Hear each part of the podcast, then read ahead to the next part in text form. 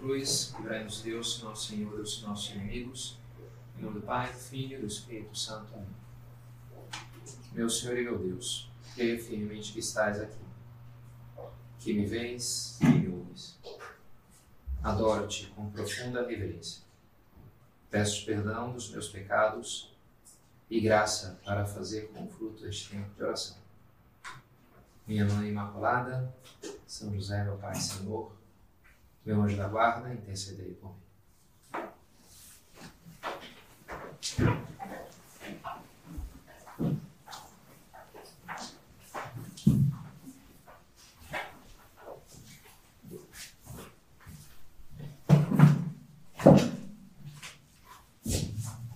Tu és uma coisa muito humana essa questão dos apelidos. Em geral, tem gente que apelida muitos outros. Né? Tinha um amigo no colégio, ele era o grande apelidador, como se diga, né? Dava apelido para todo mundo, para mim, inclusive. E não vou dizer qual que era. Né? Mas o meu nome nasce de um apelido, né? Que é, que é como Nosso Senhor se dirige a, a Simão. E Jesus dá apelidos, por exemplo. Nem todos pegam. Tem apelido que pega apelido que não pega, não é verdade? Ele deu para Tiago e João chamar de Boanerges, que significa filhos do trovão, que eram meio esquentadinhos, assim, né? Ah, vamos mandar destruir essa cidade samaritana, saber desse enxofre do, deixa enxofre do céu, destrua. É, peraí, vai devagar, né? Vocês estão meio esquentadinhos, né? Mas não pegou muito. Depois a pessoa não falava boa nerd, né? Para João, para Tiago, né? Agora, o que ele deu para Simão pegou. Que ele chamou de Pedro, justamente. Foi o nome que ele inventou. O nome inventado por, por Deus, né? Nome bacana esse nome. e esse não só pegou, como de São Paulo fala direto Pedro, ele não fala muito Simão, Pedro. Né? E, e, inclusive traduziram o nome, porque a, a, sonoridade lá no aramaico era Kefas. Só que quando escreve no Testamento é escrito em grego. Então ele escreve o que, ele escreve? Petros. Que, porque Kefas é pedra, justamente, né? Em, em aramaico. Quando eles escrevem o grego, eles, tem várias maneiras de você traduzir, ou bem, tem, tem, outro idioma eu posso manter o som ou manter o significado. No caso, eles escolheram manter o significado, mudou o som completamente, né? Kefas nada a ver com Petros. Mas o importante era o significado. Porque aquilo representava, de alguma maneira, o que, que ele era, a vocação dele, né? Pedra. Pedro, sobre essa pedra, edificarei a minha igreja, e as portas do inferno não prevalecerão contra ela. Ah, onde está Pedro, aí está a igreja é um, um lema antigo, ubi Petrus, ibi Ecclesia, ibi Christus. Onde está Pedro, aí está a igreja, aí está Cristo. Onde é que está a igreja? Qual que é a igreja de Cristo? Onde é que está Pedro? Porque onde está Pedro, aí está a igreja e aí está Cristo. Uma vez um, peguei, mais de uma vez na verdade, num avião, um pastor viajando do meu lado. A gente foi conversando, né? Foi experiências diferentes. E, e esse me perguntou, ele me falou daí da igreja dele, que me lembro é, da igreja evangélica quadrangular, acho que era. E dizendo, o lema da nossa igreja, a igreja foi fundada por uma americana, uma pastora, não sei quando, e o nosso lema é aquela, aquela visão de Ezequiel, dos quatro seres vivos, a visão e tal. Então, aquela citação, aquele versículo. Qual que é o lema da igreja católica? Ele perguntou assim. Hum, lema da Igreja Católica. ah, eu soltei aquelas palavras do Evangelho. Tu és Pedro, sobre essa pedra ficarei minha igreja. e as portas do inferno permanecerão. Me pareceu um bom, um bom lema. Né? E de fato, né, enfim, não existe esse negócio de lema, não está no catecismo, lema, né, mas enfim, foi a minha resposta. E se vocês visitam a Basílica de São Pedro, enfim, um pouco a igreja mãe né, de todas as igrejas do mundo, católicas, né, justamente tem a, é maravilhosa a cúpula projetada, por, por Michelangelo e na base dela você pode subir, você vê aquelas letras de tamanho garrafal, 3 metros, né, cada letrinha ali, e está escrito essas palavras do Senhor, né? Tu és Pedro, tu és na igreja e tal. E por que está escrito ali? Ele é muito simbólico, porque justamente ali foi onde foi martirizado Simão Pedro, o profeta, o apóstolo, né? Foi enterrado ali. Sobre o túmulo de Pedro se construiu a Basílica de São Pedro. Sobre essa pedra edificaria a minha igreja. De maneira, a igreja, aquela igreja física que simboliza a igreja universal, está construída sobre a rocha que está lá embaixo. Dá para visitar lá nos escalhos, vai ter que escavações. Está lá Pedro, né, os, os, ossos de Simão Pedro. O apóstolo que Jesus uma vez escutou de Nosso Senhor essas palavras. Hoje, dia 29 de junho, é o dia de São Pedro e São Paulo no, na Igreja Universal. No Brasil é deslocado para o domingo que vem. Então hoje não se comemora nas missas, domingo que vem, sim, vai ser a festa de São Pedro e São Paulo. E justamente a hoje, porque hoje pode ser a, a data do seu martírio. É a data que comemorava o seu, o seu martírio, quando ele morreu. Justamente foi, ele foi crucificado de cabeça para baixo. Um dos símbolos de São Pedro é a cruz de cabeça para baixo. Né? Tem, você encontra na Basílica de São Pedro esse símbolo em alguns lados, né? porque ele foi assim que ele morreu. E, e, e ali ele serviu então com seu sangue, de também regou ali a, a a, o território de Roma, e por isso o sucessor de Pedro é aquele que representa, é o que tá, faz as vezes de Pedro, faz as vezes do que o apóstolo, a função que o apóstolo Pedro fazia entre os apóstolos. O sucessor de Pedro, bispo de Roma, tem essa função entre seus irmãos do episcopado mundial. Por isso ele recebe o nome especial de Papa. Qual que é o bispo de Roma? Papa Francisco. Não tem outro, tem outros bispos, mas o bispo de Roma é o Papa Francisco. Quando elege o Papa, elege, morre o bispo de Roma, elege um outro bispo. E esse bispo tem esse título especial de Papa. Nos começos não tinha, a terminologia vai surgindo com o tempo. Mas não é que ele é, quando ele é eleito Papa, não é que ele se torna outra coisa. O cara é diácono, padre, bispo, Papa. Não, não é um quarto nível, é, é bispo, é o terceiro nível né? do, do sacramento da ordem. Só que é o bispo da sede mais importante, que é a sede onde São Pedro foi martirizado. Onde o bispo original era Simão Pedro. Né? Então, por isso, o nosso tema de hoje, que é um tema tão assim que quase nos define como católicos, amor ao Santo Padre, amor ao Papa. O Scott Hans, teólogo americano, ele, ele, ele é o verso do protestantismo e ele faz muito essa relação a igreja como a dinastia de Davi, a casa de Davi. E uma das características da casa de Davi, do reinado de Davi, era a figura do mordomo. Tinha lá o rei e tinha o mordomo. E o mordomo era o cara que o rei ficava lá, sei lá, comendo, bebendo, dormindo, sei lá, fazendo festa, né? Não queria se envolver. Quem administrava a mesma coisa era o mordomo. E o símbolo dele eram as chaves que ele tinha. Ele tinha as chaves do reino, que abria lá o banco, ou o que fosse, né? Para pagar os funcionários. Né? Por isso, quando Jesus fala, e esse é o Evangelho de domingo, né? Eu te, eu, tu és Pedro, sou pedra que o Senhor a igreja, as portas não prevalecerão contra ela. Eu te darei as chaves do reino dos céus. Tudo o que tu ligares na terra será ligado no céu. O que desligares na terra será desligado no céu.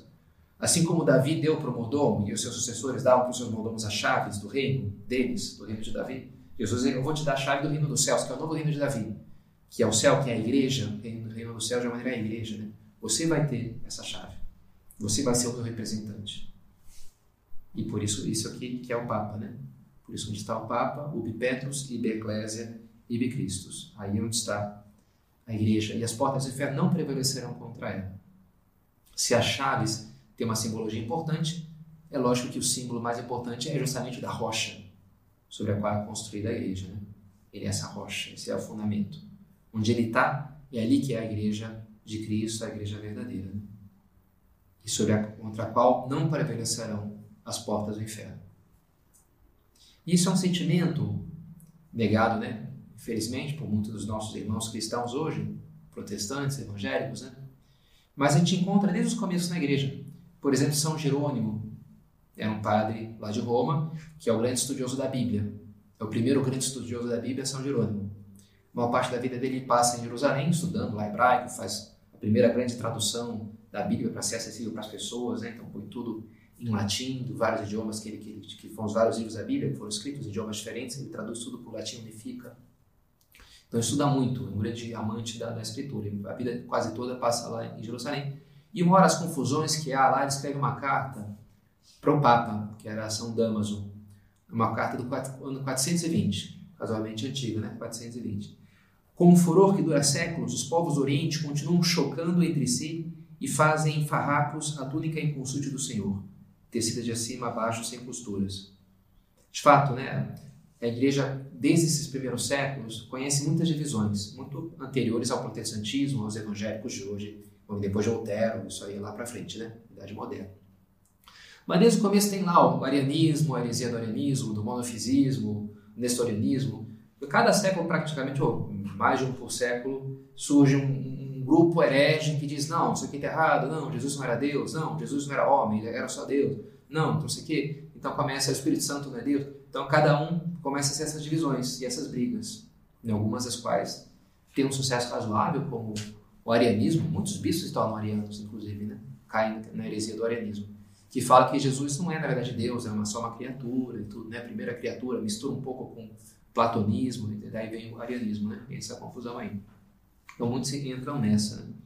Então é essa, essa sensação que diz são Jerônimo, olha aqui, o pessoal está rasgando, vai para lá, vocês estão errados, a gente que está certo. Essas divisões que fazem sofrer, como é lógico, né? Raposas devastam a vinha de Cristo entre cisternas rompidas, rachadas e secas. É difícil encontrar onde está aquela fonte selada, aquele horto cerrado, ferrado, fechado, de que fala a Escritura. Por isso, decidi consultar a cátedra de Pedro, onde está aquela fé que exalou da, da, da boca de um apóstolo. Cátedra de Pedro, São Damaso, Pedro tinha morrido, mas a cátedra dele está em Roma. Ali era a cátedra de São Pedro. Eu quero falar com o sucessor do pescador, com o discípulo da cruz. Não sigo mais primado que o de Cristo. Por isso me ponho em comunhão com vossa beatitude, Papa, né? Quer dizer, com a cátedra de Pedro. Sei que sobre essa pedra está edificada a igreja. Quem se alimente do cordeiro fora dessa casa é ímpio. Quem não esteja na arca de Noé perecerá no dia do dilúvio. Então ele fala, quem que essa confusão? Um pastor fala isso, outro padre fala aquilo, esse outro pastor fala não sei o quê. Como é que eu fico, né? Vou ter que chutar, vou ter que estudar aqui a Bíblia em grego para saber, não, os caras, eu vou no que sabe mais os idiomas antigos, vou no que fala mais bonito, vou onde tem uma música melhor. Pode ficar meio perdido assim, né? Qual que é a igreja verdadeira? Poxa, eu tenho que decidir, eu não conheço bem as coisas para decidir, né? Pois olha, é, onde está Pedro, aí está a igreja. É, essa, sobre essa pedra construirei uma igreja. E as portas do inferno não prevalecerão contra ela. A gente tem essa segurança. É o catolicismo, os católicos têm essa grande tranquilidade de, de que as portas não vão prevalecer contra ela. A igreja de Cristo vai existir até o final dos tempos. E isso é, uma, é, é, é um milagre, sabe? A existência da igreja católica hoje é um milagre. Uma mesma instituição que dura dois mil anos, Nunca um Papa contradisse em matéria de fé e costume o que disse um outro Papa anterior a ele. Isso não existe. Qualquer partido político, dá cinco anos, eles estão falando o oposto do que eles falaram. Qualquer político também, né? Esqueçam o que eu falei, não esquecem, não vale mais nada. Sabe, e as instituições muito mais, né? Estão se contradizendo e mudando o tempo inteiro. Que existe uma instituição formada por homens pecadores, né? Que somos todos nós, que dura dois mil anos, isso é um negócio. E é a promessa de Cristo que se cumpre, né? E essa é a nossa segurança as portas não prevalecerão contra ela. Essa é alegria de ser, ser católico, né? que temos o Papa, que é essa pedra segura. Uma coisa muito boa. Mas, Padre Pedro, e se o Papa desse a louca do Papa, sei lá, e começasse a falar bobagem, a falar a heresia, ó, oh, Deus não existe. Imagina que o Papa dissesse isso, né? Putz, complicou, não é verdade? Assim, primeiro, é, a gente é uma, um, uma questão prática e uma questão teológica nessa dúvida. A questão prática é dizer, olha, não podemos nós julgar o Papa. Se eu começo a julgar o que o Papa fala, não, isso aqui não está de acordo com não sei o quê. Bem, então eu estou me constituindo no juiz universal, né? Que eu julgo o Papa. Então eu sou a sede suprema que manda aqui. Enfim, muitos católicos às vezes caem nessa hoje em dia, né? Enfim, não muitos, mas alguns, né? De falar, ah, eu sei mais que o Papa, o Papa está errado, porque eu estudei não sei o quê, e pronto, agora eu sei, né? Ele está errado, porque eu estudei mais do que ele. Ah, quem, lá, né? Quem é você, não é verdade?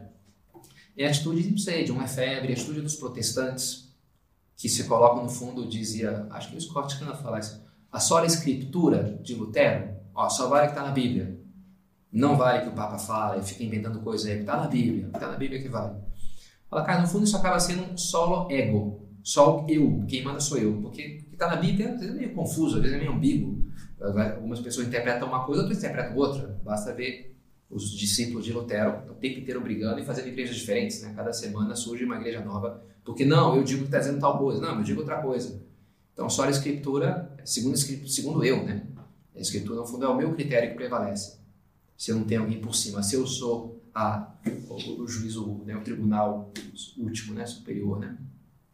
Então, tem, no fundo, é a postura protestante de me colocar no lugar de Deus, no lugar do grande juiz. E depois, é, essa hipótese, eu, eu acredito que é contrária à fé.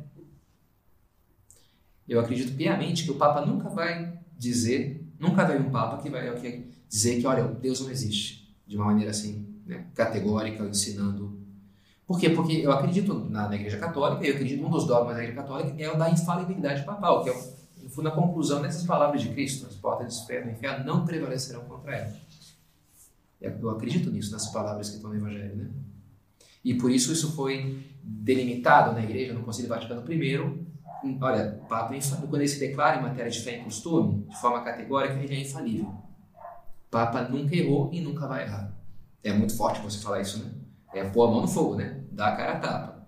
E é assim, e de fato, você pega toda a história dos papas, todos os papas foram santos, né? Mas nunca um Papa falou, declarou uma coisa que outro Papa, não, olha, isso aí que ele falou que era pecado não é. Ou ele falou que, que não é pecado, na verdade é assim, entendeu? Ele errou. Não existe isso aí. Dois mil anos de história da igreja. Eu estudei um Papa que, que foi eleito no século de ferro do pontificado, século X. Teve muita confusão, né? Tem muitos papas que estavam bem longe de ser santos, né? E um deles se fez, a Roma estava isolada do resto da Europa, dominada por uns senhores feudais ali daquela região, então eles mandavam e desmandavam quem ia ser o próximo Papa. Durante um, um século, pouco menos, foi assim, né? E aí um deles, ah, vou ser Papa, eu vou me fazer eleger Papa. E de fato foi eleito Papa. E era um cara meio da pesada, né? E ele falou, eu vou ser Papa e aí, ainda mais, eu vou proclamar tal coisa, tal dogma. E era uma heresia, um negócio completamente fora, né? E ele foi eleito Papa. Deu uma semana, ele pegou uma doença estranha e morreu. Quem mandou, né? Se meteu, se meteu com o Espírito Santo, né? né? Eu recomendo, né? Mas é meio perigoso.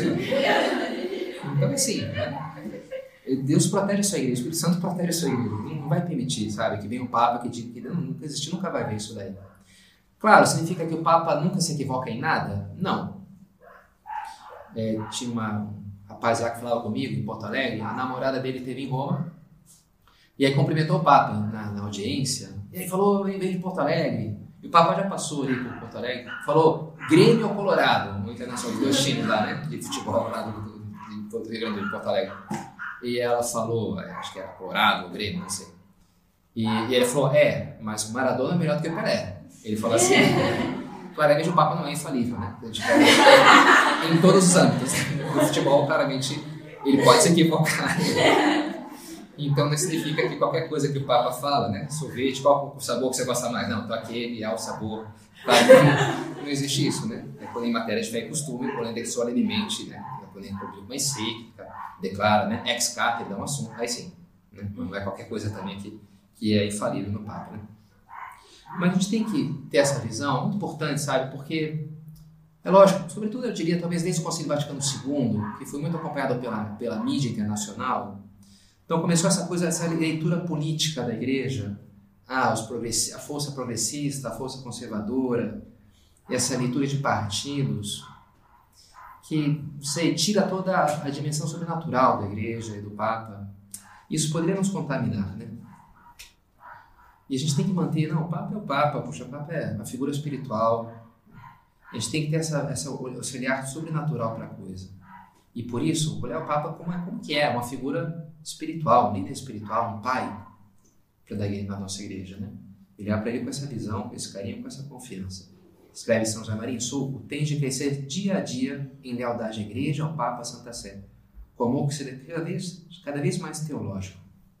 Sim, apoiado na fé, porque Jesus falou, as portas do inferno não prevalecerão contra ela.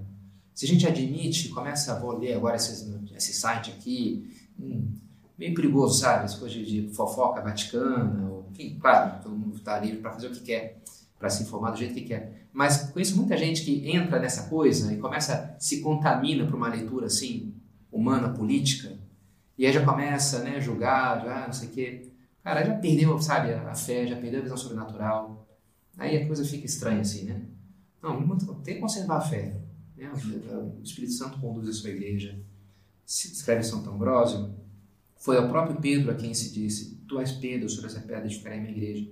Portanto, onde está Pedro, aí está a igreja. E onde está a igreja, não há morte, mas vida eterna. Dificuldades sempre houve, sabe? Se a gente lê a história da igreja, é, tipo, é muita confusão, né? É muita confusão. Alguma pessoa vem falar, ah, Padre Pedro, como está difícil a, a, crise na igreja hoje? Eu acho que o fim dos tempos está muito perto, porque né, uma, uma crise dessa dimensão, com tanta bagunça que é na igreja hoje, cara, lê, estuda um pouquinho de história da igreja, né? Porque você vai ver tudo bem, bagunça, cara, teve muito piores, sabe? teve uma situação, ninguém sabia, até os três papas, né, você do Ocidente, enfim, só havia um na verdade, mas uma confusão de quem que era o Papa, né? Porque um se dizia o Papa, outros não sei o quê. Tem muita confusão, assim. O Papa que mudou para Avignon, na França, é aqui um escândalo, pô, o Papa não está em Roma. Então, o que não faltou né, né, nesses dois mil anos foi confusões, sabe? Crises e problemas. Se a igreja está até agora aí, é realmente um milagre impressionante, né? É.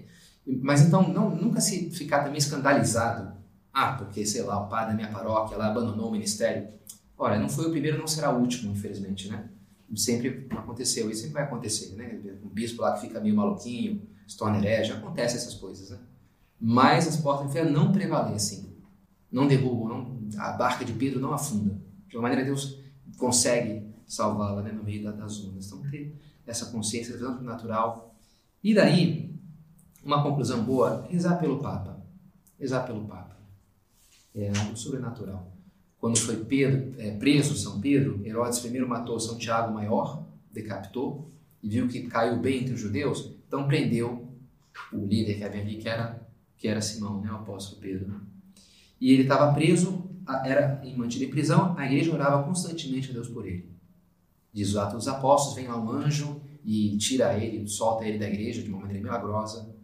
Mas é um, é um testemunho bonito, né? já dos, desde os começos prenderam o Papa. O que a gente vai fazer? Vamos organizar uns ninjas aqui para entrar lá e né, libertar o Papa São Pedro? Não, vamos rezar. E já Deus manda o seu ninja lá, sobrenatural, né? Manda o anjo lá que resolve o problema e pronto, né? Oração, rezar pelo Papa. É, tive algum contato com o Joaquim Navarro Valls, que foi o, o porta-voz do Papa João Paulo II, muitos anos. E ele conta que uma vez ele estava fazendo viagem juntos com o Papa no avião, e o Papa começou a fazer essa oração, ele começou a rezar também. Oração da tarde, oração mental. E aí depois o Papa perguntou, você estava rezando, né? Ah, sim, estava, Santo Padre. O que, que você estava rezando? Ó, oh, Santo Padre, eu vi que o senhor estava rezando. Aí eu lembrei de Dom Álvaro del Portillo, que era o ajudante de São José Maria. Então, São José Maria ia lá rezar numa igreja Nossa Senhora, fazer uma romaria, cheia de intenções tão importantes pela igreja, pelo Opus Dei. E, e a oração de Dom Álvaro é, é dizer, Senhora, te peço o que te pede o Padre. Deus, te peço o que ele está te pedindo. O que ele está te pedindo, põe meu nome ali também. E pronto, era muito mais simples, né? Aí o Joaquim Navarro falou, olha, Santidade, viu o senhor rezando? Aí lembrei disso. E a minha oração foi dizer, Senhor, te peço o que o Santo Padre está te pedindo, né? Está aqui do meu lado pedindo, põe meu nome também aí, né? Eu assino embaixo do que ele está falando, me ouve aí. E foi bonito, né? O Papa ficou comovido com aquela oração. Poxa, que bonito esse curso, né? Rezar pela intenção do outro, né? Que coisa de lealdade, uma coisa sobrenatural. Rezar pelo Papa. Quando ele esteve aqui na JMJ no Rio, teve uma cena bonita, de muitas, um menininho lá chegou ali no Papa Móvel, abraçou, chorando. Papa, quando eu crescer eu quero ser padre. Ah, muito bem, né? E o Papa falou, bem, rapaz, olha, como é que é o teu nome? Ó, reza por mim, eu rezo por ti. Pode ser? Vamos combinar assim, né? Beleza, né? Ah, então ele saiu emocionado, né? Pô, o Papa reza por mim, né? Legal, né? Bonito, né? O Papa pediu isso, reza por mim, para aquele menininho. Hoje oração tem valor.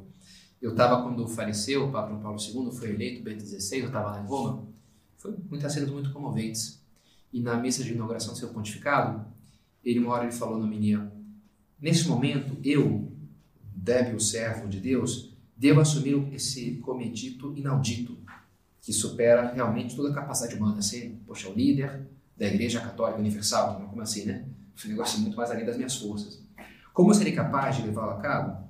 Todos vós, queridos amigos, é capaz de invocar a toda a multidão dos santos, representada por alguns grandes nomes da história da igreja, a ladainha dos santos, que a gente tinha acabado de rezar, né? A ladainha dos santos. Deste modo também, a mim, em mim seria viva essa consciência, não estou sozinho. Não tenho que levar eu só o que em realidade nunca poderia suportar sozinho. A multidão dos santos de Deus me protege, me sustenta e me conduz. E me acompanha, queridos amigos, vossa indulgência, vosso amor, vossa fé, vossa esperança. Rezar. Rezar pelo Deus, rezo pelo Papa. Importante, sabe? Um dever de, de católico, né? Oferecer alguma coisa pelo Papa. Conheci alguém que passava um avião no céu, rezava uma Maria pelo Papa.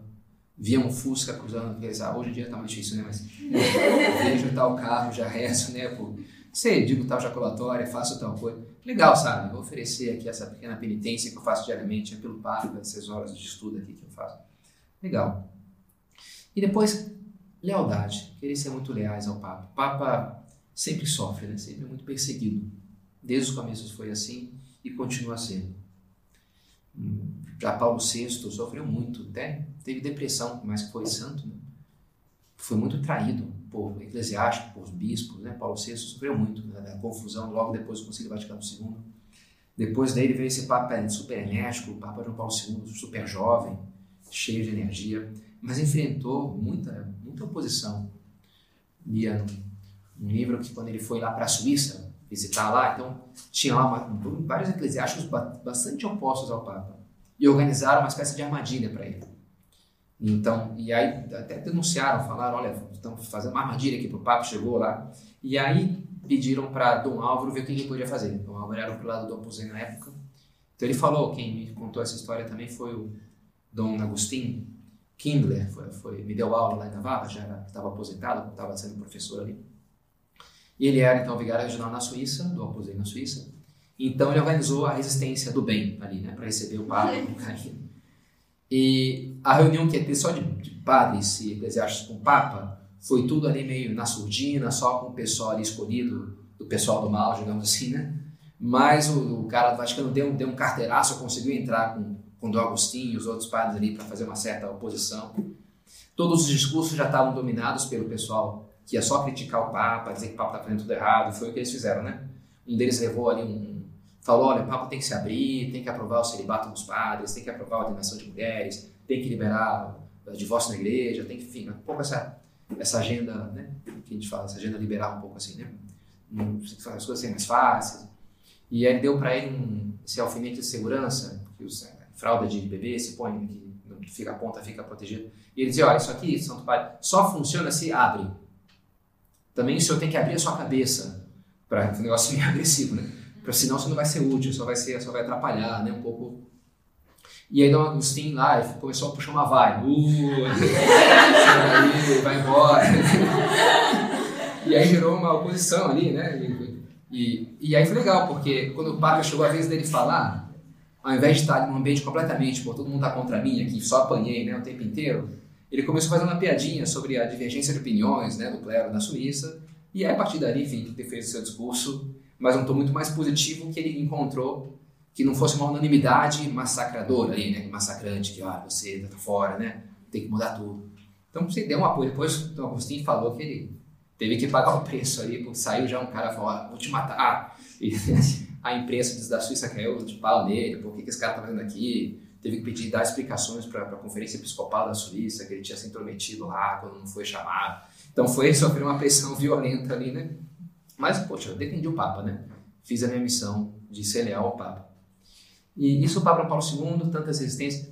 Papa Bento XVI, super tratado ali como representado como um grande inquisidor, um homem frio, cruel, é duro, né?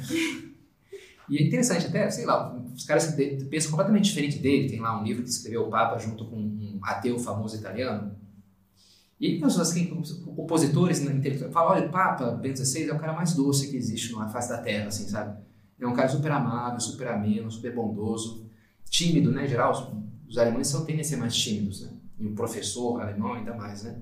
Mas, assim, amante da, da música, né? Adora música, toca piano. Homem super amável, mas se pintou ele com um cara assim, né? Absurdo, né? Dá, dá nojo às vezes, né? As coisas que a gente vê por aí, né? Como se representa o pai, a mentira que é essa imagem que se formou. Mas ele, isso sim, foi sempre muito leal, eh, defender, foi o cara que deu a cara a tapa na hora das confusões ali, da liturgia, da doutrina. Quando outros tiravam o corpo fora, não ser antipáticos, ele, olha, isso aqui está errado, isso aqui está certo. Foi um homem assim, muito importante junto com o Papa João Paulo II, foi braço direito do Papa João Paulo II, né? para publicar o catecismo, esse tipo de coisa. Né? E o Papa Francisco, que também eh, sofre muita oposição, não é verdade? Esses dias mesmo o Padre Marcelo dizia Cara, lá em Roma é mesmo, você vê os muros pichados, né? Fora Papa Francisco, né? Na mídia, na mídia ele tá bem, né? é, a mídia gosta do Papa Francisco, que é legal, né? Bom, né? O Papa, a mídia gosta do Papa. É verdade, às vezes muda um pouquinho as coisas dele, né? O Papa diz X, ele fala, olha aqui, ó, falou tal coisa. Cara, não, isso é que está no catecismo, né? O Papa aprovou o homossexualismo. Cara, ele citou o catecismo, que já estava desde 20 anos publicado. Mas, enfim, deforma um pouquinho as coisas, né? Mas é, ele encontra uma oposição de outros grupos, dentro e fora da igreja. Não, esse Papa aí não é Papa, o que, o que? Papa mesmo é Papa Bento XVI, Papa está completamente fora, o Papa é comunista, o Papa não sei o quê, né? Ser leais, ser leais ao Papa. Seja quem for. Não entrar nessa mentalidade de partidos. É, eu sou dessa linha, eu sou daquela outra, então esse Papa é dos meus. Não, eu sou do Papa, é meu pai, né? É meu pai, não tem essa. É, eu sempre leal ao Papa, seja quem for. Sempre leal. Dizia São José Maria, escreveu em Forja. Cristo.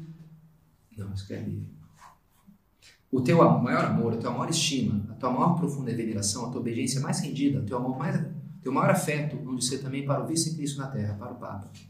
Nós, os católicos, temos de pensar que depois de Deus e de nossa mãe, a Virgem Santíssima, na hierarquia do amor e da autoridade, vem o Santo Padre. Ele tinha essa visão muito sobrenatural do Papa. Até fizeram um pouco de gozação com ele. Ele chegou lá em Roma, ele tinha muita devoção né, pelo Papa, um carinho. E a primeira noite ele estava numa, numa Leonina, na praça do lado do Vaticano, e disseram, aquela janela ali onde mora o Papa. Ele ficou tão emocionado, ele ajoelhou, começou a rezar, passou a noite inteira ali rezando pelo Papa. Né? Ficou, o Papa está ali, rezando assim. Depois, entre o Vaticano, no Vaticano rolou essa história, falou, Ih, veio um espanhol aí emocionado, né? um cara aí meio, meio fanático assim, né? E esse cara tá por fora, né? E um pouco assim, né? Aquela leitura meio política. E... Mas é porque ele sempre conservou é, uma, fé muito profunda muito legítima na figura do Santo Padre. Por mais que morou há muitos anos, enfim, viu os problemas que havia lá e que há um certo, às vezes, uma certa política, uma coisa assim, ele mesmo sofreu bastante com essas coisas, né? Mas sempre conservou um grande carinho pelo Papa, morreu dizendo, olha, ofereço minha vida pela igreja, pelo Papa. Para os que vierem depois, vocês digam, olha, como o padre amava o Papa. Né? E assim, que deve ser todos os católicos, é verdade? Amar muito o Papa, porque é Pedro para nós. Né? É quem Deus colocou à frente da sua igreja e é quem nos guiará como bom pastor. Né? São João, por mais que Pedro ele relata os, os, os pecados de Pedro, a sua tríplice negação, depois ele relata também a tríplice confirmação de Cristo. Né? Tu, és, tu me amas, apacenta minhas ovelhas. Simão, filho de João, tu me amas mais que este, Senhor sabe, tu sabes que eu te amo, apacenta as minhas ovelhas. E São Pedro tem, mostra, São João demonstra um respeito. Né? Chega lá primeiro na, na, no sepulcro, espera Pedro para que Pedro tenha que entrar primeiro. Pedro manda, né? E sempre, quando eles vão lá no Sinédrio, João e Pedro, Pedro é o líder. Por mais que João fosse muito inteligente, muito enérgico, muito, ele sabia, não, a hierarquia aqui, o primeiro é Pedro. Né? Por mais que ele tenha presenciado as suas misérias e defeitos. Né? Assim também nós temos que ter essa visão muito sobrenatural da igreja, do Papa, um carinho mesmo por esse que leva o peso tão grande, né, que é levar o peso da igreja nas costas. É, quando era Papa João Paulo II, um jovem do que foi lá, frequentou Opus Dei, teve lá uma, uma convívio na Semana Santa e falou, teve um momentinho com o Papa e falou, Papa, aqui a Praça de São Pedro está inacabada, falta uma coisa. Ah, é? O que que falta? Uma imagem de Nossa Senhora. Tem imagem de 140 e tantos santos aqui, na colunata de Berlim, né? Tem um montão de santo ali. Não tem de Nossa Senhora. O que, que tá? Tem São Pedro, tem São Paulo, tem todos os apóstolos, não tem Nossa Senhora. Tá errado esse negócio, né?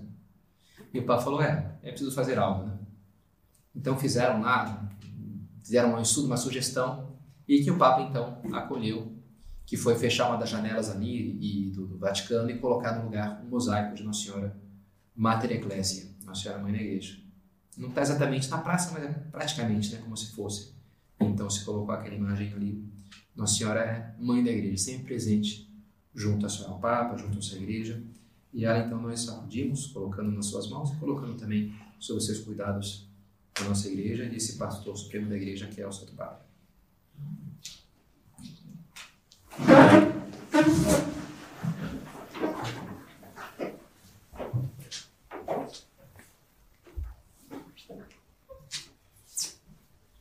Dou-te graças, meu Deus, pelos bons propósitos, afetos e inspirações que me comunicaste nessa meditação Peço-te ajuda para os pôr em prática. Minha Mãe Imaculada, São José, meu Pai e Senhor, meu anjo da guarda, intercedei por.